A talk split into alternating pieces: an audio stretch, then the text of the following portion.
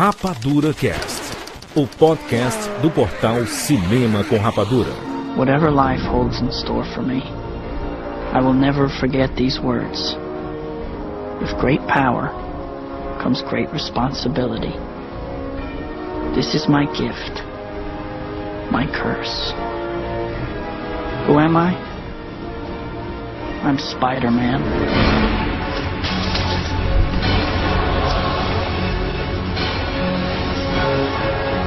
Sejam bem-vindos, seres rapadurianos de todo o Brasil. Está começando mais uma edição do Rapadura Cast. E eu sou Jurandir Filho.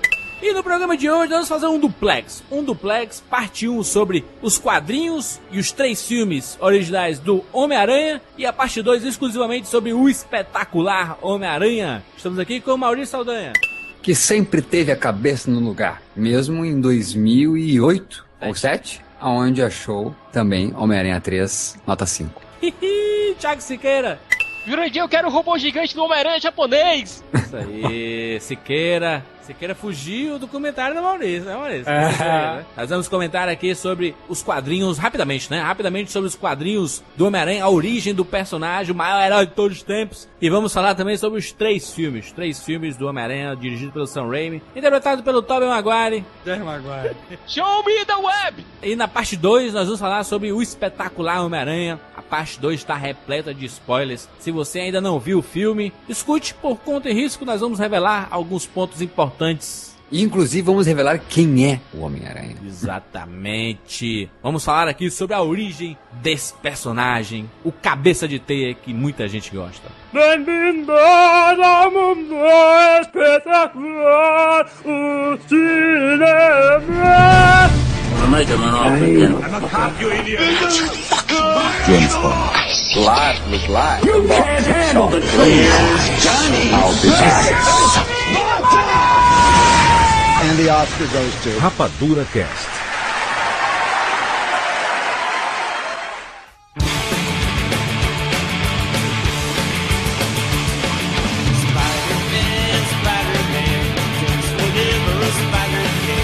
Muito bem, nós vamos falar aqui sobre Homem-Aranha, a origem do personagem dos quadrinhos, o maior herói de todos os tempos, né, Siqueira? Siqueira concorda comigo?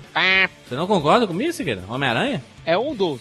Tá bom. Maurício, tu gosta, Maurício, muito assim do Homem-Aranha? Muito. Gosto, gosto. Assistia com meu tio-avô, uma série antiga, até preto e branco, se é porque a TV era preto e branco, se tinha uma série preto e branco. Mas eu lembro de ver essa série quando criança. Adoro, adoro. Sempre que tem aquela roupa, adoro coisas justas. Sempre que tem aquela Ui. roupa justa. E o Jaspion do, do Homem-Aranha, tu assistiu também? Spider-Man. Spider-Man, também, também adoro. Incrível. Se você não conhece, tem link aí no post. Spider-Man. Siqueira, a origem do Homem-Aranha. Quem foi que criou esse herói? Quem foi o ser iluminado por Alá que criou o Homem-Aranha? Quem foi, Jurandir? Quem foi? Quem foi? Stan Lee, né? Stan Lee. Stan Lee, o criador de tudo, né? Criador da Marvel, praticamente, né? Stan Lee e Steve Ditko. Agora imagina o seguinte, Jurandir. Você tem uma revista, certo? Que está prestes a ser cancelada. Então o editor chega, olha, bota aí qualquer coisa aí. Aí o Stan Lee pensa num personagem novo. Ele vê assim, olha, a gente tem heróis aqui que são é, adultos, que geralmente não tem problema, tantos problemas assim, então vamos criar um personagem jovem que tenha problemas de juventude e que ele não seja tão querido assim. Então veio aí a ideia de fazer um herói adolescente. Então ele queria alguma coisa sobre insetos. Eles sugeriram o Homem-Aranha, acharam que ia ser um negócio meio nojento, porque todo mundo odeia aranhas. Mas como era a última edição da revista, vai aí mesmo. Vai Homem-Aranha, o Steve Dick fez lá o design, junto do mestre, do rei Kirby. E chegou-se o Homem-Aranha, na Amazing Fantasy número 15. O personagem fez um sucesso lascado e resolveram fazer uma revista dele, uma revista solo dele. E, a partir daí, é história. Mas o fato dele ser muito muito identificar, porque essa, tua, essa origem que tu contou é a origem de praticamente todos os heróis, né? Sempre tem uma historinha assim, ah, vamos tapar buraco de alguma coisa aqui e fia esse cara aí, sabe? Mas eu, eu fico perguntando, essa origem do personagem de ser um cara comum, que é picado pela aranha, e ainda assim, ele sendo o Homem-Aranha, ele ainda tem que acordar cedo porque ele vai trabalhar, ou ele vai pro colégio, ou ele tá na faculdade, ele tem os dramas familiares, a- o tio dele vai morrer, a- ele tem que fi- cuidar da tia dele, ele não tem paz, pelo menos a gente não vê a- na- nas, em várias origens que nós vimos, não tem nenhuma menção aos pais dele. Ele tem a namoradinha, sabe que ele é, que ele vai, não vai, ele, ele não pode ficar com a namoradinha porque senão os vilões vão saber e ele vai colocar ela em risco. Você se identifica muito com o Homem-Aranha por causa disso, por causa desses dramas pessoais. Isso teve desde o começo ou foi com o passar do tempo mesmo? Teve desde o começo. A ideia do Stan Lee era criar um personagem cuja identificação fosse fácil pro leitor. Tanto que a faixa etária dele é mais jovem, ele tá no colegial, ele tem seus 16, 15, 16 anos. Então fica melhor pra você se relacionar com ele. Você coloca problemas do cotidiano, falta de dinheiro, o homem é um liso. Tem que fazer bico lá, tirando foto lá pro Clarim, né? Trabalhando com o JJ, né? Aham. Tem um chefe escroto, vi- vive no saco dele, odeia a, a outra identidade dele. A outra identidade dele é tida pelo jornal que ele trabalha como se fosse um, um criminoso, uma ameaça pública, entendeu? Essas circunstâncias de você ter um personagem que tenta sempre fazer o certo e, por fazer o certo, acaba se lascando todo. Quais são os maiores personagens do- dos quadrinhos do Homem-Aranha? Aqueles conhecidos e que todo mundo já ouviu falar, pelo menos por causa do cinema, o cinema mostrou já a maioria deles. Mas quais são os mais conhecidos? Aí que tá, Jurente. Uma das coisas, uma das melhores coisas do Homem-Aranha é o grande cast de personagens coadjuvantes dele. Você tem a tia May, que é a relação maternal dele, é quem cuida dele, e ele sempre tem um cuidado muito grande com ela pra não fazer com que, não fazer com que ela porque ele acha que se ela descobrir que ele é Homem-Aranha, ela vai infartar. Vai ter um treco com a mulher. Verdade. É, tem as- os grandes amores dele, a Gwen Stacy, a Mary Jane, Deborah Whitman, Liz Allen. É, hoje em dia a Carly, que é a atual namorada dele. Ah, peraí, peraí. Tá, A Mary Jane é a Ruivinha. Ruivinha é gostosinha. Isso. A Gil Stacy é a loirinha. Isso. Né? Tem a tia May e tem o tio Ben. O tio Ben, que é sempre o arco inicial do personagem, né? Sempre Grandes é- poderes e grandes responsabilidades. E tem a amizade com o Osborne, né? O meninozinho, Isso. o Jameson É, né, os amigos dele, os grandes amigos dele, você pode citar o Harry Osborn, É amigão, amigão mesmo, né? amigão, até certo ponto, né? até ficar maluco e virar o Duende Verde. Você tem o Flash Thompson, que começou como um bully, mas que depois acabou se tornando grande amigo dele. Flash que, aliás, é, recentemente nos quadrinhos passou por um momento bem sério. É, ele se alistou, foi lutar nas guerras do Bush e acabou perdendo as pernas. Caraca. Pois é, mas que continua de bem com a vida.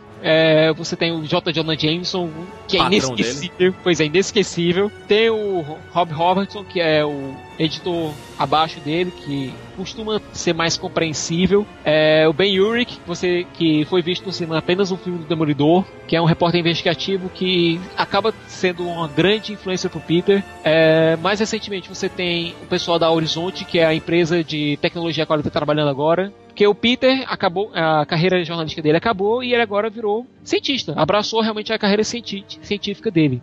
O Peter Parker é muito inteligente, né? Pois é, foi ele que criou o fluido de teia e o lançador de teia. Hoje em dia ele abraçou a carreira de cientista e ainda tem relação com o pessoal do Clarim. O pessoal do Clarim ainda aparece nas histórias. Falando da- das origens do- dos poderes do Homem-Aranha, é porque tem uma grande confusão, né? Algum, algumas HQs mostram a, a teia saindo de dentro dele, né? Do pulso dele, praticamente. Ou da mão dele, sei lá. E outras mostram que é um aparelho, né? Ele não solta a teia. É um aparelhozinho que ele ativa e solta essa teia, né? Isso, nos quadrinhos a teia dele é mecânica. Ele cria o fluido de teia. Desde sempre? Nunca teve? Desde sempre, desde sempre nos quadrinhos. Teve sim um período que, para fazer uma integração maior com o filme, eles, cria, eles inventaram a história da, de lançar teias é, de maneira orgânica. Orgânica, né? Só que não pegou. O pessoal quis que ele voltasse aos lançadores de teia mecânica. Inclusive, esse movimento tipo do chifrinho do satanás que ele faz, é porque ele tá apertando o botão, né? Isso, Ela, o botão tá, tá na palma da mão dele, né? isso. Ele pressiona e lá vai teia. Tô ligado, tô ligado. Além disso, ele tem também o que? No cinto dele, Hum. tem uns cartuchos de teia pra ele trocar os cartuchos. Tipo como se você estivesse trocando o filme de uma câmera. Sim, sim, sim. E no cinto, na fivela do cinto, tem uma, o símbolo dele, do Homem-Aranha, e uma lâmpada atrás pra proteger como se fosse um sinal. Tipo como se fosse bate-sinal, mas só pra jogar numa, na cara de um bandido, por exemplo. Entendi. entendi. Coisa que ele usou nos filmes. Ele tem outras características, né?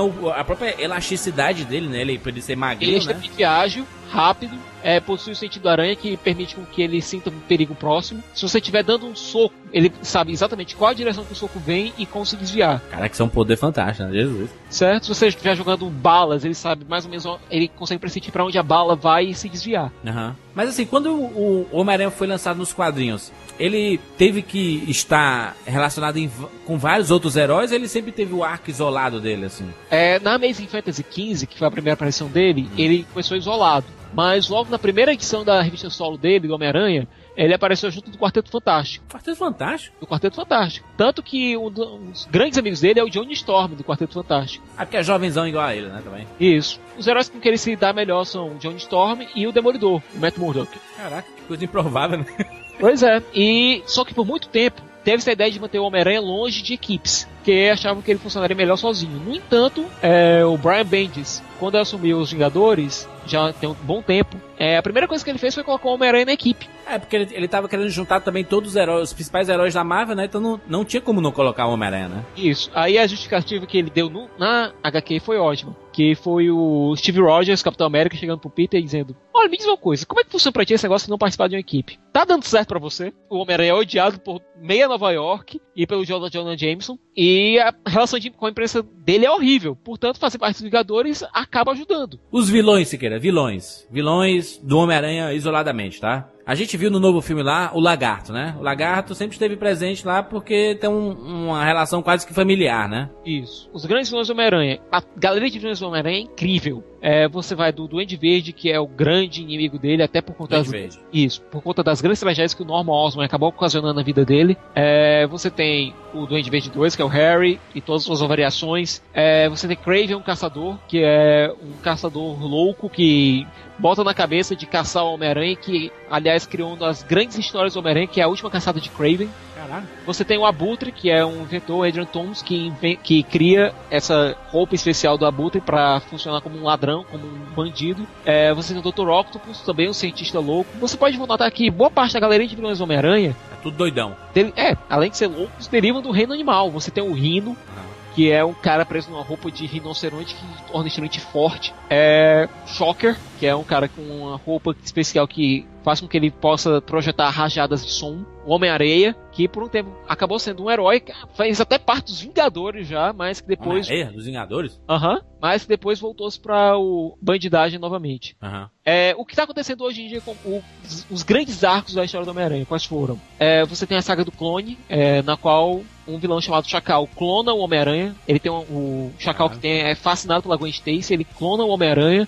E os dois têm um confronto e esse clone acaba caindo numa chaminé e aparentemente morrendo. Alguns anos depois, quando a tia May está no hospital, a gente descobre que esse clone, percebendo que é um clone, ele foi o que ele fez. Ele se afastou e foi viver a sua vida, adotando o nome de Ben Riley. Ben de Ben Parker e Riley, que é o sobrenome é, de solteiro da tia May. Aham. Quando ele soube que a tia May tava morrendo, ele volta e acaba encontrando com o Peter. É, os dois acabam até ficando em bons termos e por um tempo o clone adota a alcunha de Aranha Escarlate. E acaba funcionando como um segundo super-herói. É, você pode citar também um pouco antes a morte da Gwen Stacy pelas mãos do Norman Osborn. É uma história que aparentemente acabou com a morte do Norman, Osborn, mas depois vimos que ele não morreu coisíssima nenhuma. Esse arco da, da, da Gillian é, é tão famoso como o do Ben, né? Exatamente. É, você pode também citar Homem-Aranha Caído Entre os Mortos, foi um arco escrito pelo Mark Miller, o mesmo de Kick-Ass, é, que é um arco um pouquinho mais pesado, que mostra o Aranha apanhando, feito um condenado, sangrando, uma coisa que a gente raramente vê, é, e que mostra uma possível morte da Tia May pelas mãos do Norman Osborn. O mais importante para esse novo Homem-Aranha, se você quiser acompanhar esse novo Homem-Aranha, é, muito dele vem da- do chamado universo Ultimate, que é basicamente um universo paralelo onde você vê esses personagens da Marvel em um mundo mais próximo com o nosso, mais atual, uma origem mais voltada para o século XXI.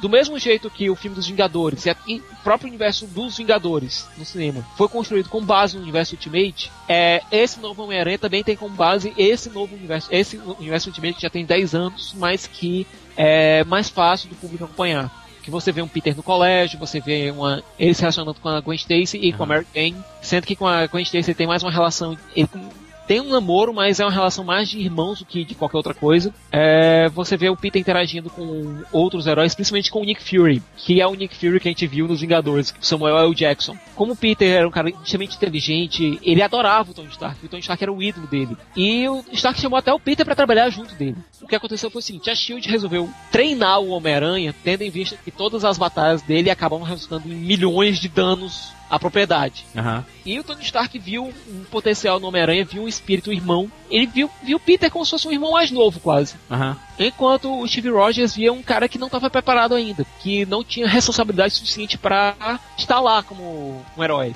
E a última conversa que ele teve com o Homem-Aranha foi basicamente dizendo isso. Eu não acho que você esteja preparado, eu acho que você ou vai morrer ou, vai, ou alguém vai morrer por conta das suas ações. Muita gente fala que um dos principais personagens do, do- desse universo Homem-Aranha é o Venom, né? Isso. É, no universo Ultimate, algo que pode ser aproveitado pelo no filme Ah. é essa versão é, definitiva, entre aspas, do Venom, no qual ele era um, o Ed Brock era um colega de classe, era um colega, um amigo do Peter Parker, Aham. e os pais dele eram colegas, trabalhavam juntos. E estavam desenvolvendo uma espécie de roupa simbiótica que poderia curar várias doenças. Algo que, aliás, encontra até um certo eco nesse novo filme do Homem-Aranha. Sim, sim. A partir dessa roupa, é, acaba surgindo um simbionte que dá origem ao Venom. A, a história original não, não é que esse bicho veio do espaço, não, Siqueira? Vamos e convenhamos, é complicado você colocar isso no filme, como o Homem-Aranha 3 comprou. Verdade. Não funciona muito bem. É mais fácil que, se o Venom aparecer mais pra frente nessa nova trilogia do Homem-Aranha, seja a partir dessa origem mais científica do que nessa origem espacial. Aham, aham. Antes da gente falar dos filmes, tem muitas séries animadas, né? Foram lançadas muitas séries animadas do Homem-Aranha,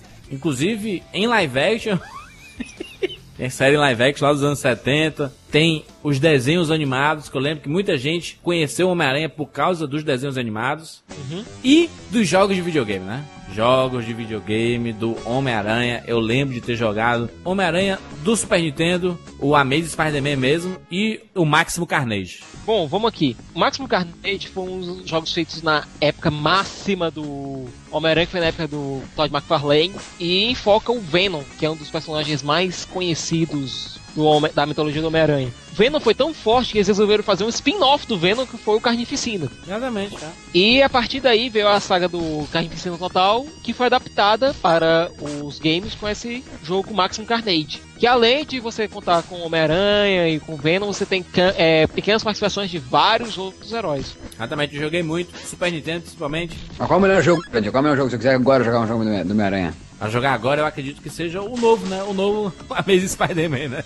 Não, o Amazing Spider-Man que é mais voltado pro filme. Eu acho que se o Maurício quiser jogar um jogo do Homem-Aranha agora, Ah. os mais bacanas seriam. Aliás, o mais bacana seria o Spider-Man Shattered Dimensions. Você tem o Homem-Aranha tradicional, você tem o Homem-Aranha do Ultimate, você tem o Homem-Aranha de 2099, que é o Miguel Alhara, você tem o Homem-Aranha Noir. Ele dá um apanhado bacana a partir de uma é, e cria uma história que envolve esses quatro, essas quatro versões do Homem-Aranha. Serve tanto para quem já acompanha, já acompanha o personagem faz tempo, tanto para quem só quer jogar um jogo bacana. Spider-Man Shattered Dimensions. Shattered.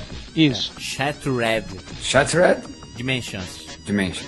Agora, em relação às séries animadas, você tem a série dos anos 60 que você vê tantos memes dela no, no Facebook que é impossível você não saber dela. Era uma série tão pobre que eles não desenhavam nem todas as teias no uniforme do Homem-Aranha pra economizar, certo? Você tem a série dos anos 70 que. Um seriado dos anos 70 que depois evoluiu para aquele Homem-Aranha e seus incríveis amigos, que você tinha a Flama e o Homem de Gelo. E aí tinha até participação dos X-Men, já que você tinha o Homem de Gelo também na história. Aham. Você tem a série de animada dos anos 90, que muita gente conheceu o Aranha a partir dessa série. Acho que eu também. Acho que eu conheci mais a partir dali mesmo. Além dos jogos, né? Pois é, que é uma série que na primeira temporada teve aqueles planos em 3D tosquíssimos, mas que depois foi ficando apenas no estilo de animação tradicional. Aham. Você teve participações do Demolidor, do Justiceiro, do Capitão América, é, dos X-Men, dos X-Men na formação do desenho dos anos 90. Em um crossover que foi muito bacana, que utilizou inclusive a própria trilha sonora dos X-Men dos anos 90. E foi um desenho que, apesar de ter seus problemas, ele funcionou para apresentar o Homem-Aranha pra essa galera nova. Ele criou um público novo. É, seguindo esse desenho, você tem Homem-Aranha Ação Sem Limites, que levou o Homem-Aranha pra uma dimensão paralela cheia de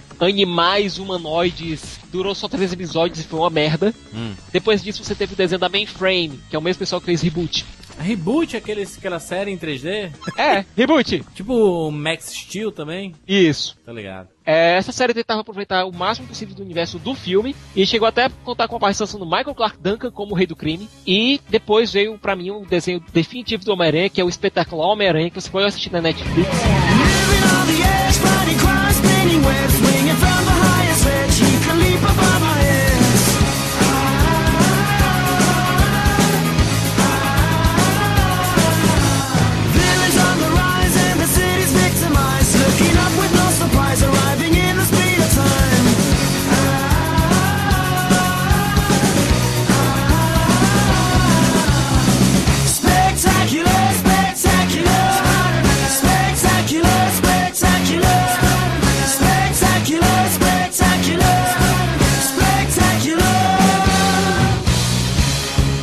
Apesar de ter um traço mais simplificado, você vê o Homem-Aranha na sua melhor fase, que é Homem-Aranha no colégio, você vê todos os grandes inimigos do Homem-Aranha, todos os grandes coadjuvantes do Homem-Aranha ali. Se você for assistir alguma coisa sobre Homem-Aranha em desenho, veja essa série na Netflix. Espetacular Homem-Aranha. É genial. Mesmo depois dos filmes foi lançada aquela peça de teatro, né, da Broadway, do Homem-Aranha. Turn of the Dark. Minha irmã viu e disse que é absolutamente espetacular, assustadoramente espetacular. Então, é assim, é uma super produção mesmo. Ah, talvez acho que é a mais cara da, da história, né, da, da, Broadway. E tem a trilha sonora do, do YouTube, né, do Bono, do Bono Vox, né. Pois é, do mesmo jeito que a gente teve Joe Perry do Aerosmith trabalhando na trilha sonora do desenho dos anos 90, e aquela versão dos Ramones, a versão do Homem-Aranha, Homem-Aranha. É, Spider-Man, Spider-Man. O Homem-Aranha já era muito conhecido nos quadrinhos e nos videogames também já foi bastante conhecido. Era um personagem bem popular. Mas foi pro cinema mesmo, né? Que pegou, né? De vez, né? Por que demorou pra ser no cinema? Você já tinha Super-Homem 78? Você já tinha o Batman 89? Por que demorou tanto pro Homem-Aranha? Bom, James Cameron. Quem comprou os direitos para cinema do Homem-Aranha foi a Caroco que é a empresa do James Cameron, que todo mundo sabe, quebrou, que apartou. É, o James Cameron por muito tempo tentou levar o projeto do Homem-Aranha para pro cinema. É, chegou a fazer um roteiro preliminar que alterava muita coisa, é, só que por conta de vários problemas logísticos o projeto não saiu. Ele preferiu fazer Titanic a fazer Homem-Aranha. Então, é, confusão jurídica vai, confusão jurídica vem, os direitos foram pra Sony. Basicamente, em resumo, foi a história foi essa. Então, ele teve que vender os direitos ou não? Por juridicamente, é isso? Perdeu por, por, termos jurídicos, é isso? Exatamente. Que merda que ele perdeu. E ele tinha dinheiro hoje para comprar, não? A questão é, ele hoje tá tão atolado com os três avatares que ele vai fazer ao mesmo tempo. Tem o Battle Angel Alita, que ele quer fazer ainda. Projeto que tá empacado também faz tempo. E como o Homem-Aranha já tá tão conhecido, não tem necessidade. Tem noção de quanto poderia ser os direitos do Homem-Aranha? Tem que perguntar isso pra Sony. Agora é um valor tão alto que nem a Marvel, depois de conseguir a fortuna que conseguiu com Vingadores, mesmo com a fortuna da Disney por trás, não tem dinheiro para cobrir o contrato com a Sony. Tá, então, daí nós temos o. o não temos, então, 78 Super-Homem, temos o, o Batman 89. O que mais temos durante, nesse meio tempo? X-Men tá, 2000. Tem o X-Men. E só em 2002, era quanto tempo demorou o Homem-Aranha? Homem-Aranha só decolou, literalmente, é, no cinema por conta do sucesso de X-Men. O pessoal da Sony viu que o momento era propício, a tecnologia era ideal. Batman estourou 8.9, daí depois as sequências foram né, um vexame. Uhum. X-Men que, na verdade, não só o Homem-Aranha, mas reviveu reaviveu todos os sonhos desses estúdios de querer fazer HQ, né? Veio escalado, né? Veio Blade, X-Men, e aí a Sony percebeu, olha, já dá para lançar um filme. Já temos tecnologia, já dá para fazer isso. Até porque no, no próprio X-Men já tinha aquele lance da, no final do filme na torre, na Estátua da Liberdade, né? Isso o Magneto e o, e Wolverine. Depois, ah, imagina uma teiazinha aí, hein? É, quem tiver o DVD de X-Men pode ver. Maurício, sabe aquela cena que eles entram na Estátua da Liberdade, pose heróica? É, teve um take ali que entrou todo mundo naquela pose heróica e do lado entrou o Homem-Aranha, um cara vestido de Homem-Aranha. Eu lembro! Aí ele saiu, foi mal, gente, filme errado. Eu lembro, é verdade. É. Tem no DVD isso, é de rolar de rir. Mas, ô, ô Siqueira, mas e, e, os envolvidos para fazer essa trilogia Homem-Aranha? Lá em 2002, primeiro filme, o Sam Raimi. O que, é que o Sam Raimi tinha feito lá para fazer para chegar e fazer Homem-Aranha, cara? Bom, Uma Noite Alucinante já fez com que ele fosse um dos favoritos dos nerds. Ele tinha aquele filme Um Plano Simples, de 98, que ganhou vários prêmios. É, acho que indicação ao Oscar, inclusive, ele tinha. E... Rápido Mortal. o Mortal foi um fracasso, mas ele tinha, como tu mesmo disse aqui em off, o Cicas, o Darkman, né? Que também foi um fracasso. E... Não, o Darkman virou cult, cara. O Darkman virou cult com a galera. Porque é um filme de super-herói. Uma Noite Alucinante, que também virou cult. E você pode vir Plano Simples, O Dom da Premonição. Ah, mas não, mas não era um diretor de blockbuster, não, né? Diretor de blockbuster nem a pau, mas era um diretor que tinha crédito com os fãs. Richard Donner não ia dirigir, o Tim Burton não iam chamar, entendeu? Quem é que tinha? James Cameron tava atrapalhado com o Titanic, quem é que ia fazer? Aliás, o Titanic depois, sei lá, ele quis ficar 10 anos sem fazer filme. Tá, eu, eu te pergunto, tu acha que ele tinha essa credencial por ter feito Darkman e a série Evil Dead? É que tá, eram coisas que beiravam o trash, né? Eram coisas divertidas, mas que também não tinham lá essas coisas de produção, até porque não tinha orçamento. Era a primeira vez que o Sam Raimi ia lidar com um orçamento grande. O Aviarad estava basicamente testando ali. A Aviarad é Laura Ziskin, entendeu? Você ainda não tinha aquela fórmula determinada. Você teve o primeiro X-Men que teve aquela ponta do Stan Lee, você, que é algo que foi consolidado em filmes da Marvel aqui como é, com Homem-Aranha. Tá, daí nós tínhamos um diretor então, é isso? Nós temos um diretor. E faltava o ator. Ele tava em alto, Maguire, né? aonde? Tinha feito. Claro, era o auge dele foi nos anos 90 ali, finalzinho. Tem o aquele filme A Regras da Vida.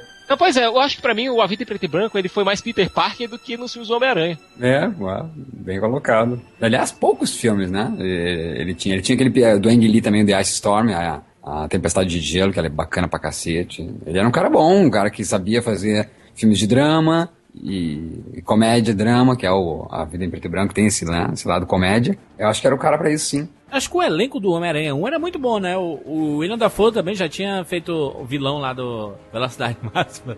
Não! Não! Grande gente, não fala desse filme. A Aqui sem dance bonitinho, né? Maravilhoso ator. É o, era o grande nome do filme. O James Franco, que tava muito ruim, né? Depois que ele ficou bom ator. Funcionava como o melhor amigo do herói. E aí a Kristen Dunst ah, já tinha feito Virgens Suicidas, não? Isso, já. A questão é, até hoje eu não entendo muito a escalação da Christian Dunst, sabia? A Christian Dunst ela podia funcionar como Gwen Stacy na época, entendeu? Ela tinha aquele jeito de menininha ainda. Mas, sabe, eu não, eu não conseguia ver ela como Mary Jane, porque a Mary Jane sempre foi a gostosona. Pra aquela Mary Jane ela podia funcionar, mas pra Mary Jane, considerando que a gente não tinha visto ainda o filme, a gente não sabia qual era o tom, é, pros fãs fica meio esquisito isso. Ficou, foi uma escalação meio esquisita. Quando estreou o filme, ninguém se importou, não foi? O Arretão que disse que ficou maluco quando chegou o filme. Eu também, eu sempre senti esse- essa coisa do blockbuster, o Homem-Aranha nos deu. Eu acho que, que o novo não deu. Pra mim, o Homem-Aranha do Sam Raimi dava esse essa sensação de, de, de filme arrasa quarteirão, sabe? Tem cara de filme grande, né? E, por exemplo, quando, quando, ele, quando ele leva a picada lá e ele aprende com seus superpoderes, entendeu?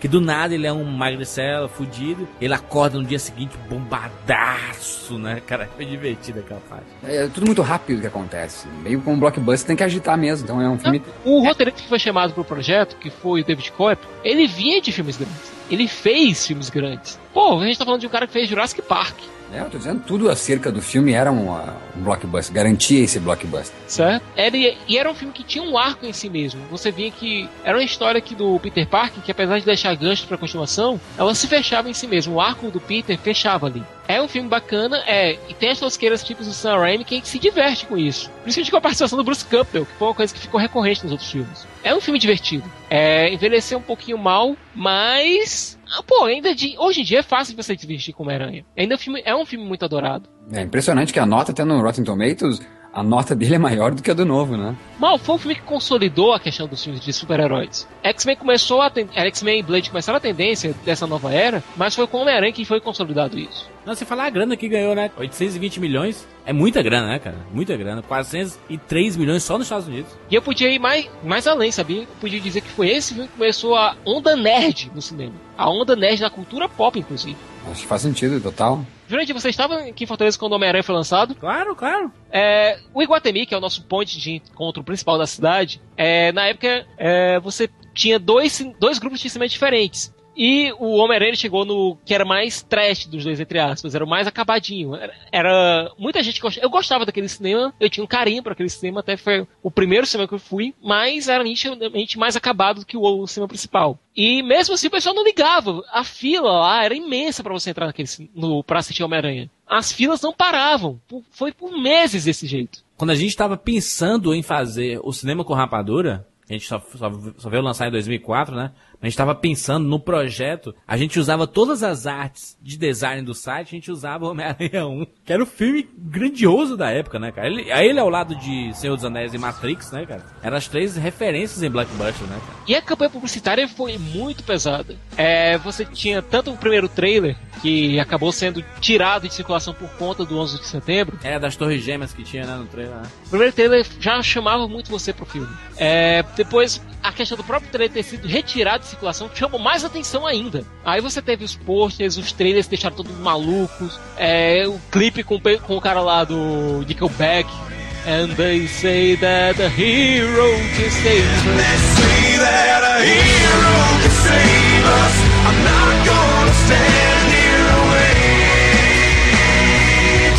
Pra quem não era nascido, então não era exatamente vivo na época, é, até 2002 você tinha uma cultura de clipes na MTV muito forte. O tema do Homem-Aranha, né? A gente nunca conseguiu ter um tema musical do Homem-Aranha é, incidental, né? A gente nunca teve um do Homem-Aranha. E esse acabou sendo o tema de- do personagem, né? Essa música. Ou seja, era impossível você não ver alguma coisa, olhar pro lado e não ver alguma coisa do Homem-Aranha. Tô dizendo, esse filme foi uma febre e até hoje ele é muito querido por muita gente. Eu acho que ele ainda tem esse sentido de blockbuster. Ainda, né? Tem, tem, tem forte. 2004, Homem-Aranha 2. Hi, Peter. Hey, Henry, you're getting tall. Henry, why don't you put those cookbooks in with the mixer? Okay. You take Spider Man's pictures, right? I used to. Where is he? Henry and I agree. We don't see his picture in the paper anymore. He, uh, quit. Why? Wanted to try other things. He'll be back, right? I don't know. You'll never guess who he wants to be. Spider Man. Why? Well, he knows a hero when he sees one. Too few characters out there flying around like that, saving old girls like me. And Lord knows, kids like Henry need a hero. Courageous, self sacrificing people, setting examples for all of us. Everybody loves a hero. People line up for them, cheer them, scream their names, and years later they'll tell how they stood in the rain for hours just to get a glimpse of the one who taught him to hold on a second longer. I believe there's a hero in all of us that keeps us honest, gives us strength, makes us noble, and finally allows us to die with pride. Even though sometimes we have to be steady and, and give up the thing we want the most even our dreams. Spider Man did that for Henry, and he wonders where he's gone. He needs him.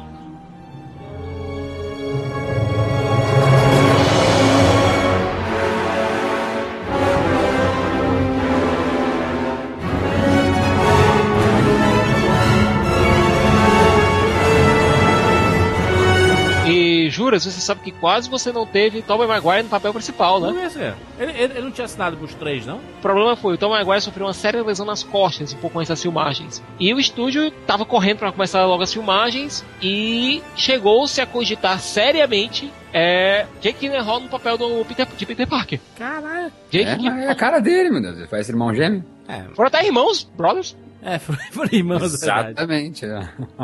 Ia ser uma coisa meio Wolverine, isso lá, o Douglas Scott quebra as costas, entra o Hugh Jackman tira- Exatamente. Só que o Maguire conseguiu se recuperar a tempo para começar as filmagens e houve até uma piada que, aliás, foi completamente acidental no roteiro, que em certo momento o Homem-Aranha cai e arrebenta gritando I'm back! I'm back! Ah. My back! My back! E tinha um grande vilão, né? O Octopus, puta que pariu, isso que é um vilão. Isso, porra, Molina. cacete, nada de Duende Verde, nada a ver, aquela porra, Jaspion. É o Do caralho. Octopus, entendeu? Foda. A parada na, na espinha dele, transformando. É que é um baita vilão, né? Aquela cena do metrô incrível também. Deus do céu. O visual ficou bacana, mas aí começou a tradição do Homem-Aranha tirar a máscara em todos os filmes, né? O, a franquia do Sam Raimi tem cara de blockbuster e esse novo não tem. Não tem esse apelo. Essa coisa de não, não, não tem, não tem. É só tu comparar os dois juntos, tu vê que tem a, a vivacidade que tem o filme, sabe? Tem uma energia o filme do Sam Raimi que não tem no, no novo filme. E é engraçado que aqui a gente vê uma consolidação de uma tendência. É, se você notar, Homem-Aranha 2, você tem a história de um super-herói que abdica dos poderes pra ficar com a mulher que ama. Você tem essa trama, não tem? É nesse que ela já tá atriz? Já virou atriz, né? Isso, Broadway. Exato. Ela abdica dos, ele abdica dos poderes pra poder ficar com a Mary Jane. E o que acontece em Superman 2, Maurício? Igual, ele abdica os poderes pra ficar com a Lois Lane. Pois é, você vê que o Ryman ele tá meio que se espelhando na série do Superman, do, do Richard Donner. Bacana. Entendeu? Você começa a fazer esses paralelos e você vê que faz sentido. Faz, faz mesmo. E até, e até no terceiro, né? O terceiro Superman é uma bomba. E o Homem-Aranha 3 é uma bomba. More of that later. É nesse filme que aparece Dr. O, o, o Octopus pegando a tia May, Isso. É, é, carregando a exatamente. velhinha voando assim. Destrói a casa dela, é. E já aparece o Connors ou não teria, não teria que Não, aparece? o Onos aparece no segundo já. Olha aí, ó, já tinha até o lagartão ali então. Que a gente pensava que ia ser o vilão do terceiro, né? Acabou não sendo, né? Uhum. Ele lutando contra o, O Octopus é muito. A luta é fantástica, cara. E passando por cima dos carros e por, no, no meio dos caminhões, sabe? O caminhão passando assim, ele passa num, numa brechinha que tem, ele passa de lado entre os caminhões. É Por isso que eu tô dizendo, imagina essas cenas quando eu falo 3D. em 3D, Eu vi o. Octopus jogando as pessoas em- na cabeça do Homem-Aranha. E o Homem-Aranha correndo, jogando, colocando as pessoas na teia pra salvá-las. No, Isso- trem. Isso tudo em 3D seria fantástico, cara. Eu queria ver o Sam Raimi em 3D, mesmo convertido. Lembra do trailer? A, a música ópera tocando. Puxa, É uma ópera zona fantástica. Vai, empolgação, cara. Empolgação total. E olha, J. Jonah Jameson, que tá incrível no filme. É, existe a versão 2.1, que é engra... tem uma cena engraçada que foi colocada nessa versão 2.1, que é o J. Jonah Jameson, depois que o, ele, aquele cara encontra a roupa do Homem-Aranha no lixo, o Jameson coloca a roupa e fica pulando com um charuto na boca por aí, como o Homem-Aranha, dentro da sala dele. E legal de falar em 2.1, Cicas, porque na verdade o Homem-Aranha não só ganhou muito dinheiro primeiro, aí como diz o Jurandir, quase um bilhão, mas sim, ah, e o 2 que arrebentou no Memorial Day, inclusive fez mais dinheiro que o próprio Homem-Aranha novo, nos seis dias de estreia. Exato. O que aconteceu foi o boom do home video, né? Como vendeu, né? Como vendeu o DVD, como vendeu o souvenir, cacete. Que franquia que tava se abrindo mesmo. As, as próprias roupas pra criança, né, Maurício? Muita criança usando a roupa do Homem-Aranha, né? Herói das crianças, né, cara? Tudo, virou, cara. Não tem, não tem criança que não ficou maluca com isso, cara. Segundo, você tem a revelação da identidade secreta dele pra Mary Jane. E os dois começam a ficar juntos, a pensar, é, mesmo com a Mary Jane abandonando o filho do Jameson no altar. Não é esse que acaba com ela, vai lá, meu tigrão. Aham, que é uma frase clássica dos quadrinhos. Vai lá, tigrão. Ele vai, Deus do céu, todo mundo tá louco nesse mesmo. E, e- uma nota melhor, né? No Rotten Tomatoes lá, uma nota melhor do que Vingadores, cara. Qual é a nota? Qual é a nota que tá lá? É 93% de É aceitação. fantástico. Pá. Vingadores também tem a mesma, 93. É, subiu então. Aí então, igual, ó. É o Vingadores de 2004.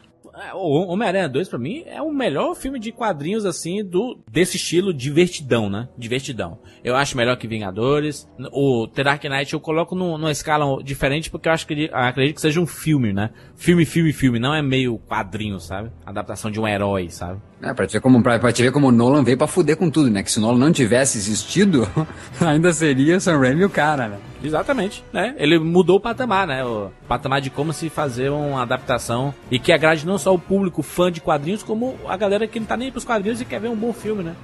Até que em 2007 saiu Homem-Aranha 3. Homem-Aranha 3, eu lembro do Siqueira na época, maluco, desesperado. Que filmaço! Que filmaço, meu Deus, que filmaço! Eu era apenas um menininho.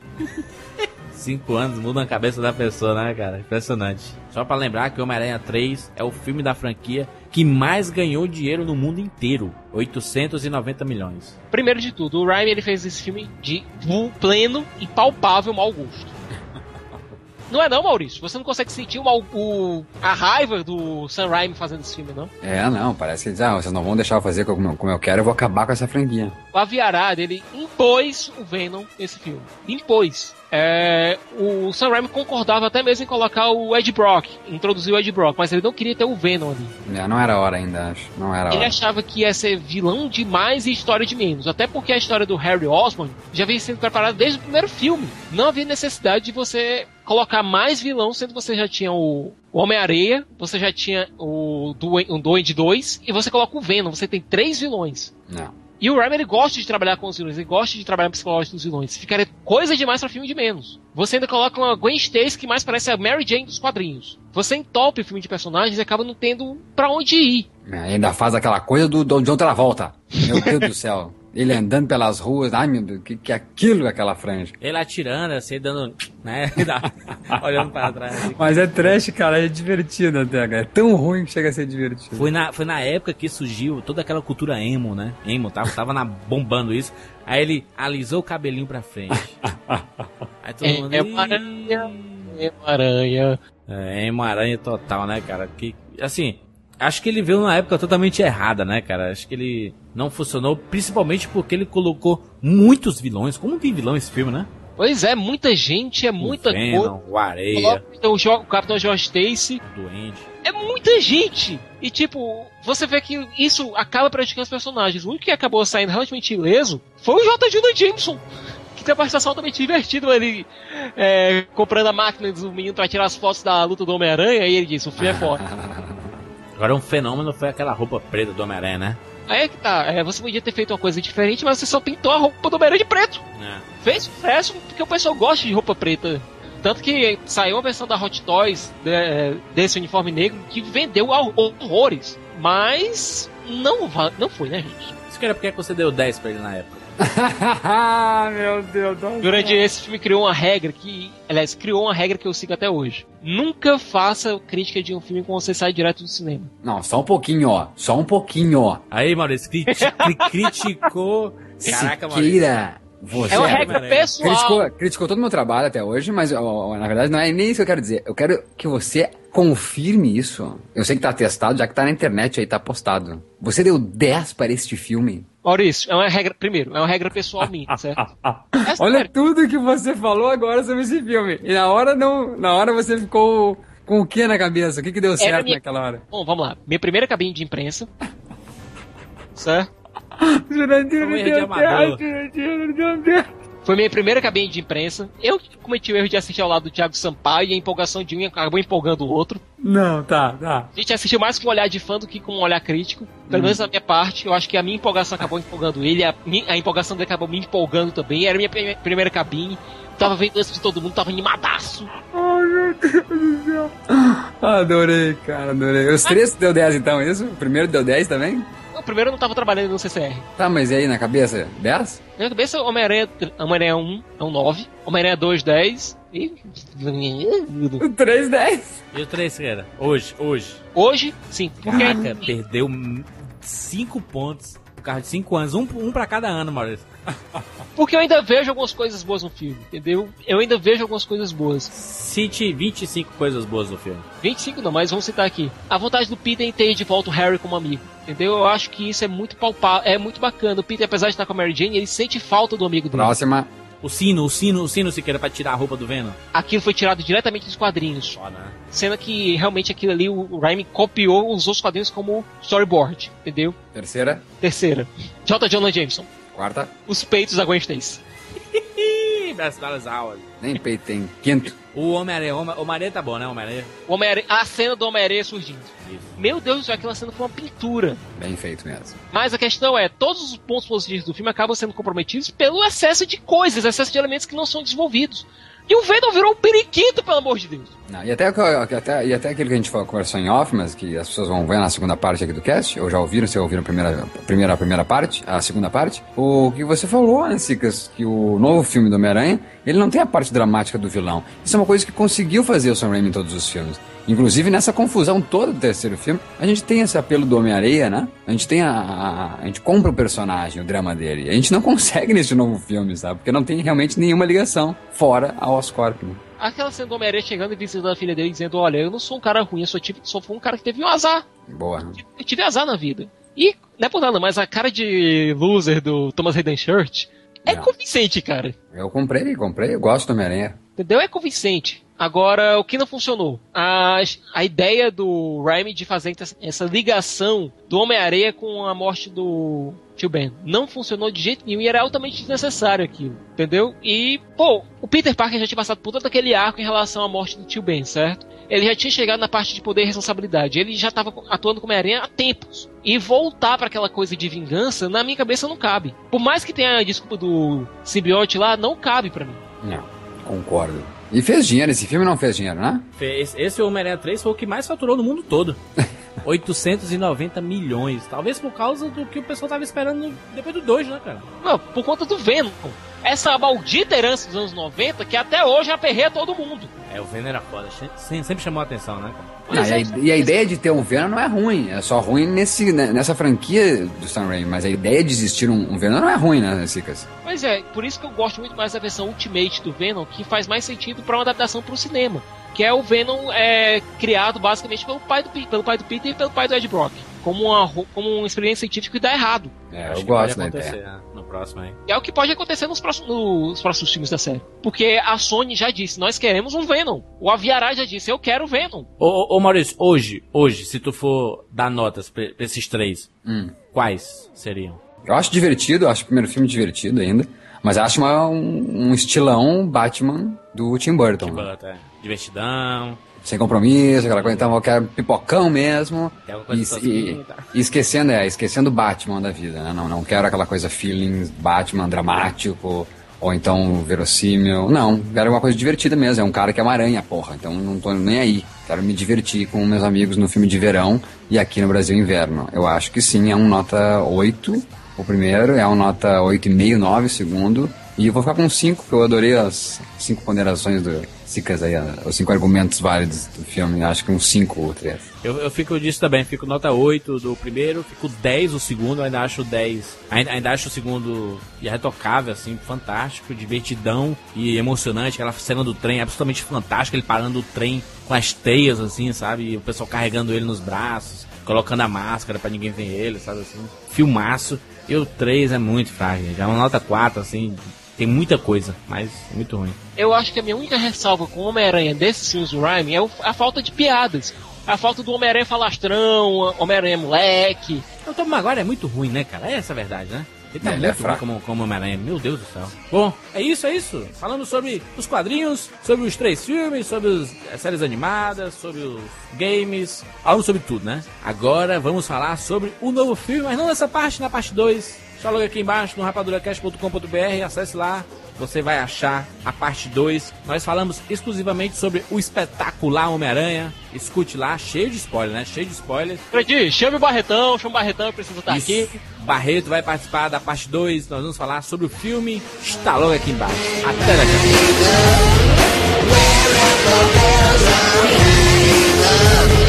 You'll find us